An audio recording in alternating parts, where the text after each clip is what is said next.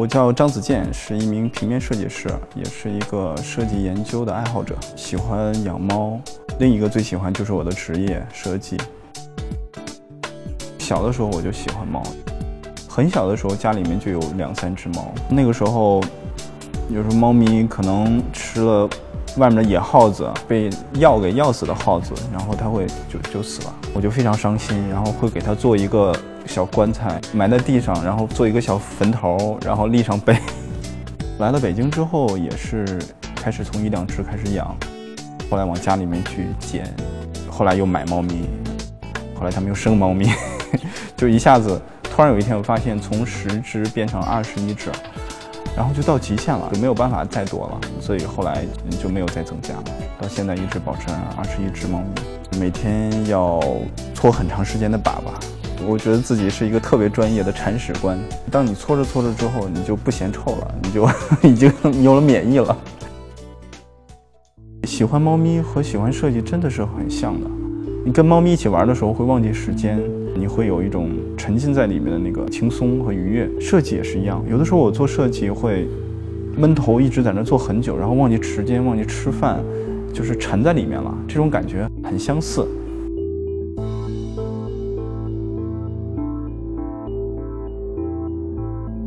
我特别喜欢一个人工作，所以最近六七年一直是自由职业状态，而且我打算把这种自由职业状态一直延伸到我死的那天。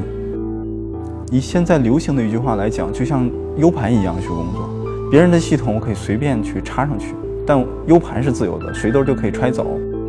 当别人需要的时候，你插到别人的系统里面去为别人工作就好了，这样发挥你的价值，而不受限于某一个系统。我今年可能下半年就开始要去找。一些去西山，北京最穷的地方，当然是通公路的地方，然后去找一个小产权的农家院儿，把它买过来，准备用一两年时间来装修，花钱倒嗯不是很多。这个过程可能主要是自己盖的家，自己做的家，我想是完全不一样的，不是跟所有人都一样的一个地方，而是有自己的一个个性的地方，是有一个有有尖尖的三角形顶的一个房子，而不是在方盒子里面。就像后面这些盒子，很多人是住在盒子里的。我怎么也不甘心，说我一辈子住在这样的地方。我几乎把我整个生命都赌在设计上了。我跟所有人说，我要干一辈子设计师，我要用这个职业来养活自己，我要这用这个职业去成就自己的各种生存的意义吧。所以说，对我来说，它不是一个工作，它是。我生命的一个组成部分。当我开始下定决心说要做一辈子设计师的时候，我发现各种各样的愿望最后集中在一点上，这一点就是你有这个能耐吗？显然我没有。而且当我开始去下定决心去做这个事情的时候，当时我对自己是非常非常自卑的。经过三四年的探索之后，我终于发现有一种方式可以迅速提高自己的能力，那就是研究。研究是什么呢？你对自己提一个问题，说这个事儿我搞不明白，那我花一点时间去查查资料，然后我花一点时间跟别人聊聊天，然后我再花一点时间来做个实验，这就是研究。就开始做研究所，做研究所现在有四年的时间了，每年差不多也能发布三到四个研究成果。这对我的个人的能力提升可以说是用一个毫不夸张的话叫脱胎换骨，每年翻倍。研究研究着，发现我在学习的过程当中，逐渐的有了自己的思路。这些思路就是，这些所有的，无论是设计管理还是设计思维，它背后有一个东西非常有价值，就是人的创造力。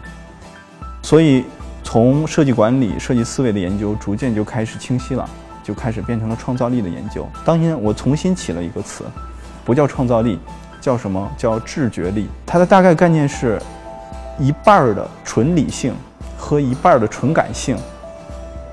这两个东西混合在一起的能力，比如说人的敏感力。那么人从其实小孩子的时候是非常对世界很敏感的。你看见一片树叶都会很感动，你看见风吹过那个路边的树叶，你会有莫名的情愫。我认为这个就是创造力的核心。如果我们通过一些方法去把你的本心找回来，让普通人的创造力能够回归，这就 OK 了。所以这就是我想做的事情，而它不仅能够帮助到创业人。它能帮助到所有人。我们都知道，中国设计领域里面特别特别缺乏这种思考者。我觉得我们有义务去启发更多的设计师和那些想走入，不只是设计师啊，因为这样的方式适合所有人，在哪个职业里面都是一样的。我还是比较鼓励那种在职业当中一点点去进化，用你的业余时间去做一点不一样的事情，做一点你自己喜欢的事情，做一点你做了之后你就埋头想一直想做下去，忘记了时间，忘记了吃饭的事儿。